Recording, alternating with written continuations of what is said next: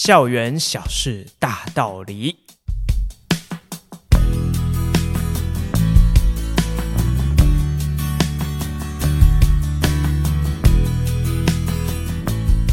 大家好，我是吉米师，欢迎收听今天的校园小事大道理。好，那很久没有录这个系列哈，因为呃放暑假，然后也都没有待在校园里面。所以没有遇到什么校园的小事情，然后呢，开学了才几个礼拜哈，立马就想要来录这一集哈。那究竟吉米斯在校园里面遇到了什么小事情？那这背后又隐藏什么大道理呢？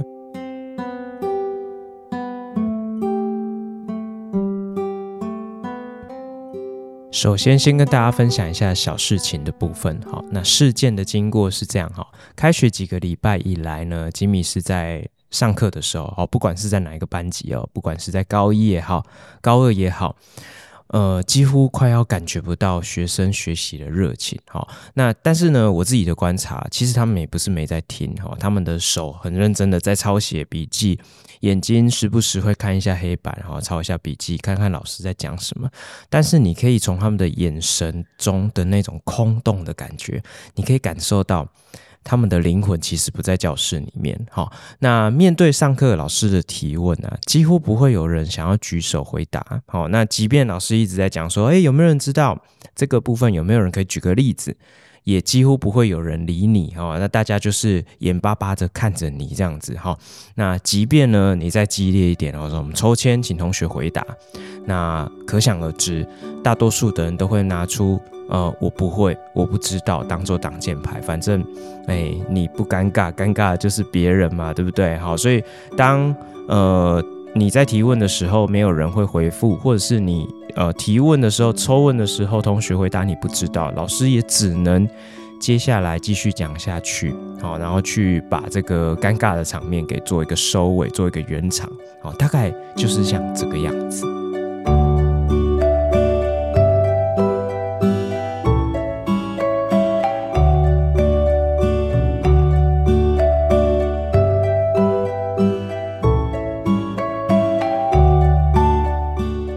听完了事件的经过之后，哈，这个其实我觉得也算是校园中的日常。那这背后又有隐藏着什么样的大道理呢？好，那其实呢，在这几个礼拜，哈，尤其是上个礼拜，好，我在几乎每一堂课，或者是说几乎在每一个班级，我都会跟他们分享一下，就是一个观念哦，其实。老师一定算是在这个学科领域里面的一个学习的领先者。那我们一定是对这个科目有一些呃比较特殊的热情。好，譬如说我今天我是教授化学的化学老师，我就会。跟同学相较起来，我一定是更热爱化学的。那老师的教学的过程中，除了把知识的内容传递给同学之外，我们也想要把这课这个科目，哦，学习的这个快乐，哦，学习成就的快乐，哦，对于这个科目带给我们呃生命的丰富，把这个热情感染给同学，哦，一定是这个样子。那所以呢，我们希望可以引领同学一路上。哦，这样跟随着老师的脚步，哈，就是踏上学习之旅。那我就打一个比方来讲说，哎，老师们很像是这个开着通往学习道路的、通往学习旅程的这个列车司机，哈。但是呢，我们就很像是一个孤独的司机。为什么呢？因为当老师鸣笛说：“哎，同学们上车喽，出发喽，我们前往化学之旅。”或者是我们前往国文之旅之类的，好，哎，走了，要发车了，你就会发现到同学们就是站在列车的外面，眼巴巴的看着你，说不定还跟你挥挥手说：“哦，好，老师，拜拜，路上小心哦。哦，我们这次先不跟了哦，好，祝你旅途愉快。”有一种这种感觉，你知道吗？哈，就是你会发现，哎，同学其实都没有上车，哎，他们都没有想要跟我们一起走，哎，对不对？好，所以，呃，这个。观念，我就会一直告诉同学说，呃，其实学习的主体是你们，好，所以你们要有这个学习的热情啊，不然的话，老师在台上讲的再认真，哈，讲的再激动，我们只是重复的一直去感受到我们当初，哎，这个学科带给我们的感动，但是其实完全都没有感动到你们，因为你们就好像。不关你们的事情，这样子。好，好，所以我想要分以下几点来跟大家说明一下哦。我觉得为什么要激起学习热情是很重要的。好，第一个就是缺乏学习的热情，真的在学习学习的这个旅途之上哦，是非常危险的事情。为什么会这样讲哦？因为在台湾的这个升学制度之下，呃，坦白讲哈，平心而论。在中学阶段，尤其是中学阶段，国中、高中，哈，那我们就会一直不断的透过读书考试、读书考试去抹灭掉这个热情。那人天生的这个好奇心也会渐渐的被抹平，哈，就是你会，呃，因为读书考试，说实在是一个很无聊的循环，所以你就会一直觉得说，我学这些东西就只是为了考高分，那所以嘞。可以干嘛？好，所以你就会觉得说那个东西跟你的生命是没有关系的。那其实呢，我们在学校里面学习的很多科目，跟我们的生命会不会有连接？绝对是会有的。好，比如说以化学来讲，它一定是可以跟你的生活去做连接，因为生活周遭都是一些物质，那这些物质变化的科学就是化学啊。难道你不会用到吗？一定会用到，一定会碰到。但是呢，你要怎么样去保持你的学习热情？拥有学习热情，你拥有好奇心，这才是可以让自己不断进步的原动力。OK，好，那第二个呢，其实要谈到的就是，呃，我都已经这样子了，对不对？好，就是以同学来讲，我我都已经这样，我就真的觉得很无聊啊，我就真的不喜欢化学，我就真的不喜欢英文啊，那我怎么会想要认真参与呢？好，那其实。我也跟大家分享一下，我觉得这个过程中，其实那个转念是非常重要的。那其实呢，呃，改变自己要去认真的参与课堂，除了转念之外，更重要的是后续的一种习惯的养成。其实我们呢，长久以来一直不去参与课堂，而看老师表演哦，老师问问题，呃，我也没有很想要去回答，也没有很认真去思考。反正，呃，就像我刚刚讲的嘛，呃。只要你不尴尬，尴尬的就会是别人。当老师发现说，哎，整个课堂静悄悄，没有人要回答他的时候，哎，你就会很常看到老师的反应，就是，哎，有没有人知道，呃，葡萄糖是一种，嗯，怎么样的分子？哎，没有人回答，静悄悄，呃，三秒钟、五秒钟，好，了不起，等你十秒钟，好不好？都没有人回答，那怎么办？老师只好自圆其说，是不是这个样子？往往呢，呃，同学也很习惯这样的一个上课的氛围跟模式，所以你会觉得说，哎，只要我不讲，你不讲，他不讲，大家都不讲，反正老师会讲，总有人会去讲，对不对？那老师也死不讲，那怎么办？老师就会点人讲，点人讲，讲不出来，讲得出来最好，讲不出来，老师也会自己去把它讲完，因为毕竟要上课嘛。好，但是呢，你会习惯这样的一个。上课的模式难道不能改变吗？好，所以我会觉得说，呃，当你一开始你有意识到说，诶，这样下去好像不太行，我这样学习的效率其实很低落，那你不妨就转个念头，我今天很认真的去参与老师的每一个提问，老师的每一个活动，老师的每分每秒的教学，那我有这样认真积极的参与，我脑袋有活化的去动。脑袋里面会一定会有一些产出哈，有输入就会有输出哦，好，所以你今天如果老师今天问你一个问题，诶，大家可以思考看看，诶，什么什么怎么怎么会这样子呢？诶，还是你们可不可以举个什么例子呢？好，你如果有认真参与去思考这个问题，你心里面一定会有一点轮廓，会有一点答案。那你要不要试着去举手，去把你的想法说出来？不，不管你是对的还是错的，无论你今天讲的好还是不好。起码你有做了一点改变，好，那这样也可以养成一个习惯。你就未来你每次上课，你就跟自己约定好，老师只要提的问题，我一定认真思考。我只要有想法，我就试着去讲出来。好，那反正你也是坐在那边，嘿，对不对？好，那你就觉得说，反正我只要不反应，我就不会很奇怪，我就跟大家一样。但是我跟你讲，你就转个念。我今天只要讲，人家说哦，你你你要讲哦，真的哦，哇，你每次上课都爱力求表现哦，这样子，你会觉得你自己很奇怪，那又怎么样？那就回归到我们刚刚一开始讲的那句话：只要你不尴尬，尴尬就是别人啊。为什么是讲的人很尴尬？为什么不是不讲的人尴尬？对不对？如果大家都养成这样的一个上课习惯，都有这样的一个呃想法跟念头。以后大家就会，诶，这是一个良性循环，大家就愿意讲，讲的人才是正常的，不讲人反而奇怪。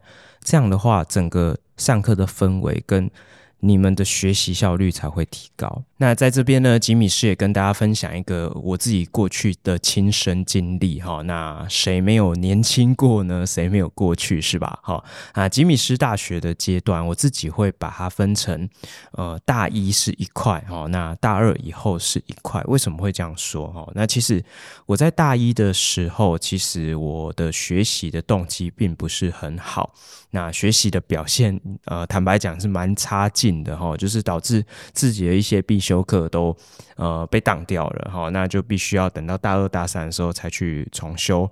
好，那这个过程哈，其实我自己在大一结束的时候做了一个深刻的检讨哈，因为我就反思一下我自己过去的这个呃面对上课的这种态度，我我大多数的情况我都是以一种很呃。不以为意哈，或者是说，呃，有一点点瞧不起现在的学科的那种心态在上课。为什么会这样子哦？因为大一主要都是一些基础学科哈，比如说以化学系来讲，哦，普物啊、普化啦，那像这种普通化学、普通物理都是高中的。物理跟化学课的延伸哦，那有大概百分之八九十都是相同的内容，只是变成英文，所以我那时候就不以为意，觉得说啊，反正这个高中都学过了，我随便考一考应该也会哈，就是大概是这种心态哈。那但事实上就不是嘛哈，以结果论来说，我就是学习的表现就是一塌糊涂哈。那我我深刻的检讨之后，我发现就是呃，这跟我的内在动机有很大的关系。那我也觉得啊，大一反正混也混了，玩也玩了，我是不是应该要认真的把我的心力放在学习这条路上？所以我就期许自己，也跟自己约法三章哈，那就是接下来的这个学习的旅程，我就跟自己说好哈，我不翘课，也不趴睡。啊，绝对不舞弊啊！然后也就是要认真的去温习每一堂课的这个进度啊，考试要充分准备才去应考哦。就这样，就是一个很单纯的这个学生该做的事情。只是我就下定决心把它做好。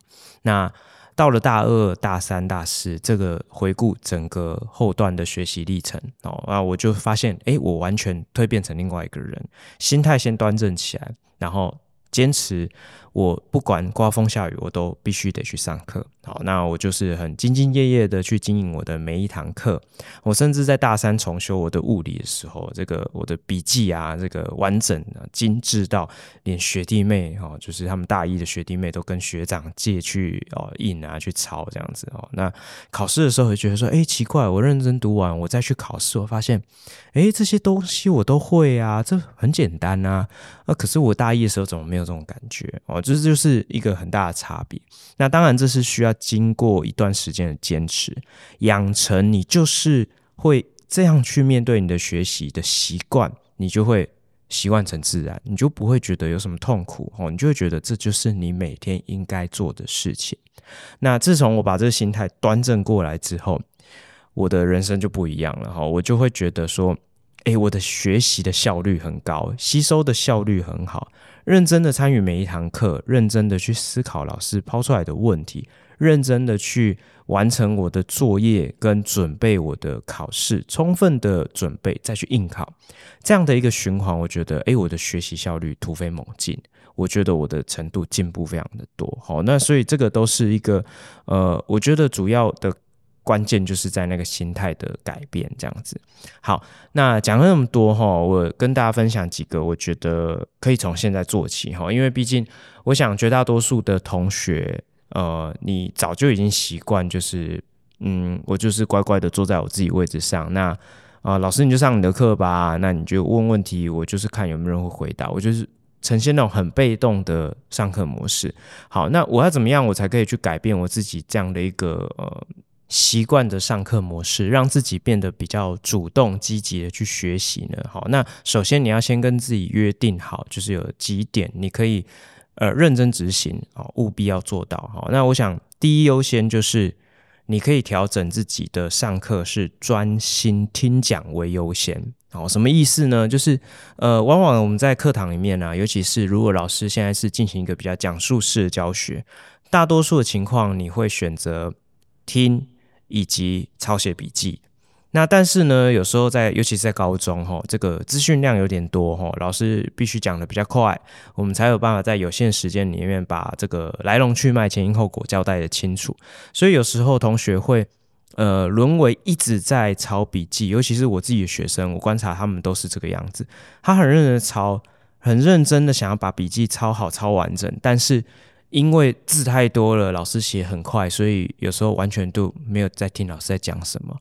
那其实呢，上课的重点是在于老师去牵引同学的思维，让大家一起去把这个前因后果呃想清楚，把它理出一个头绪，把这个原理讲清楚、听明白，这个才是重点。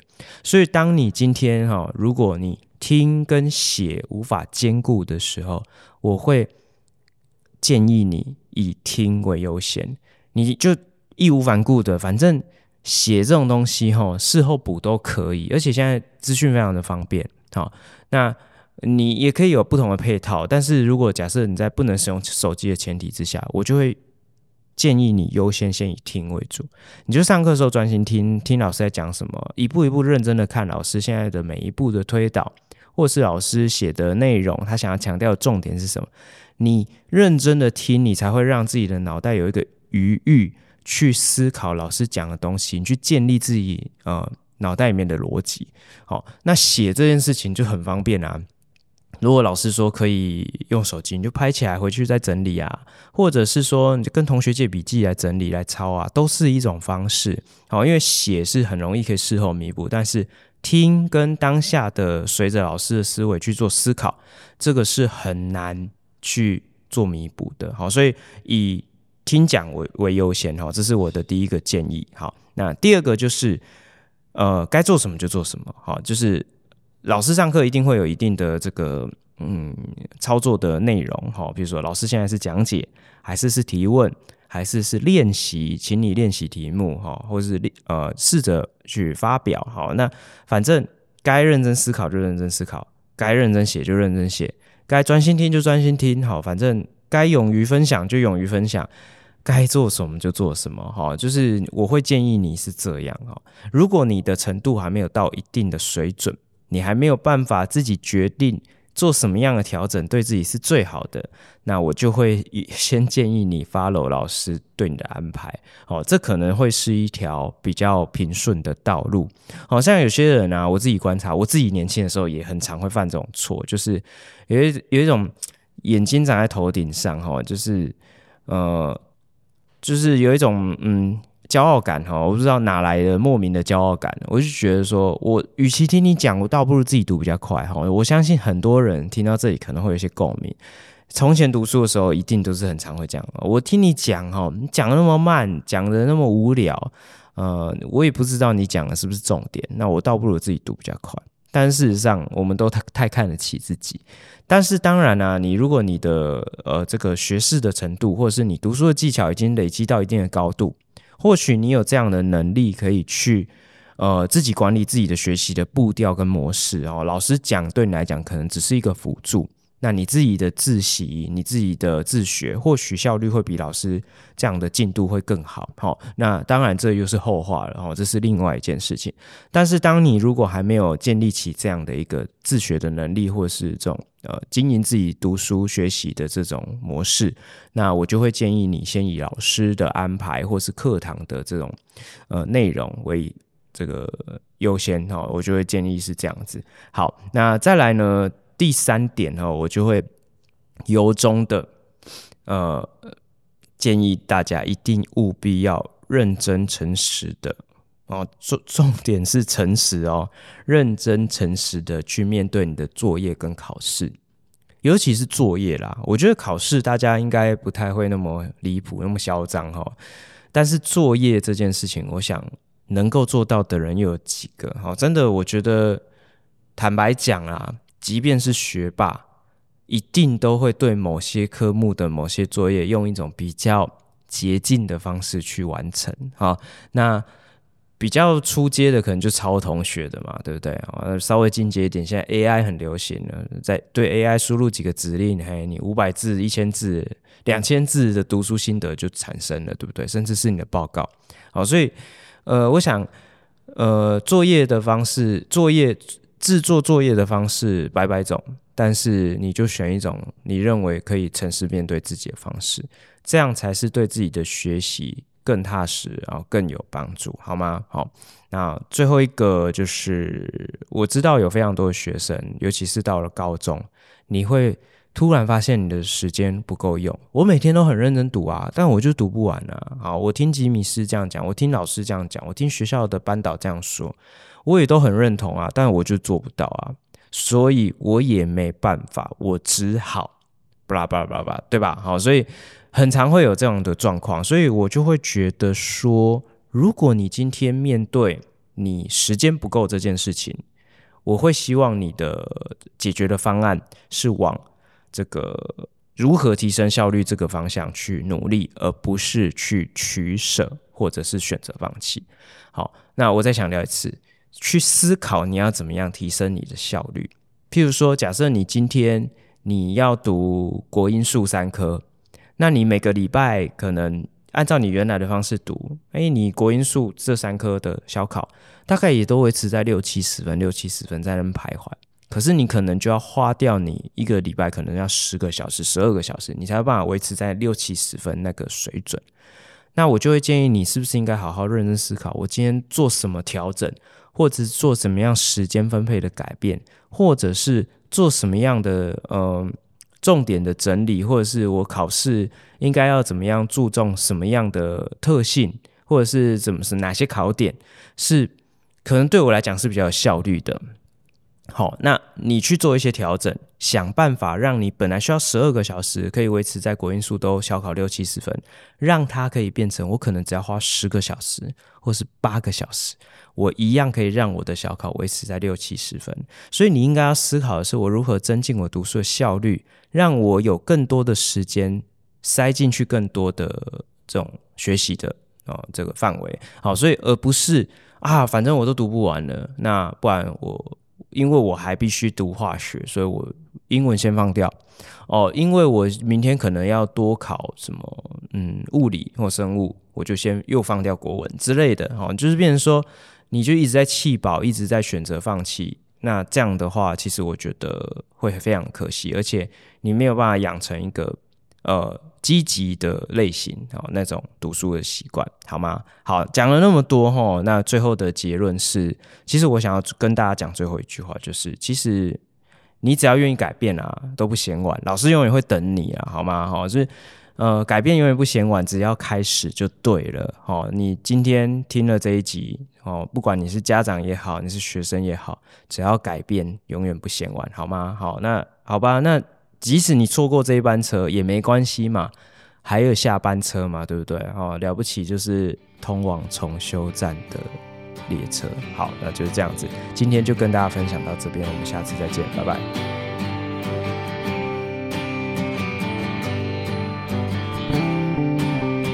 高校化学室，谢谢有你陪伴我们到最后哦。我们在每个礼拜的节目都会和大家分享高中校园的大小事情、教育时事，以及一堂不一样的化学课堂。还有在节目的尾声，也会和大家分享一则与生活相关的科普小知识。节目里面呢，也会不定期推出系列专题，还有一些特别来宾的访谈哦。那如果期待下一次的节目，也欢迎订阅我们的频道。多多分享给你的好朋友，那我们就期望下次空中再相会喽，拜拜。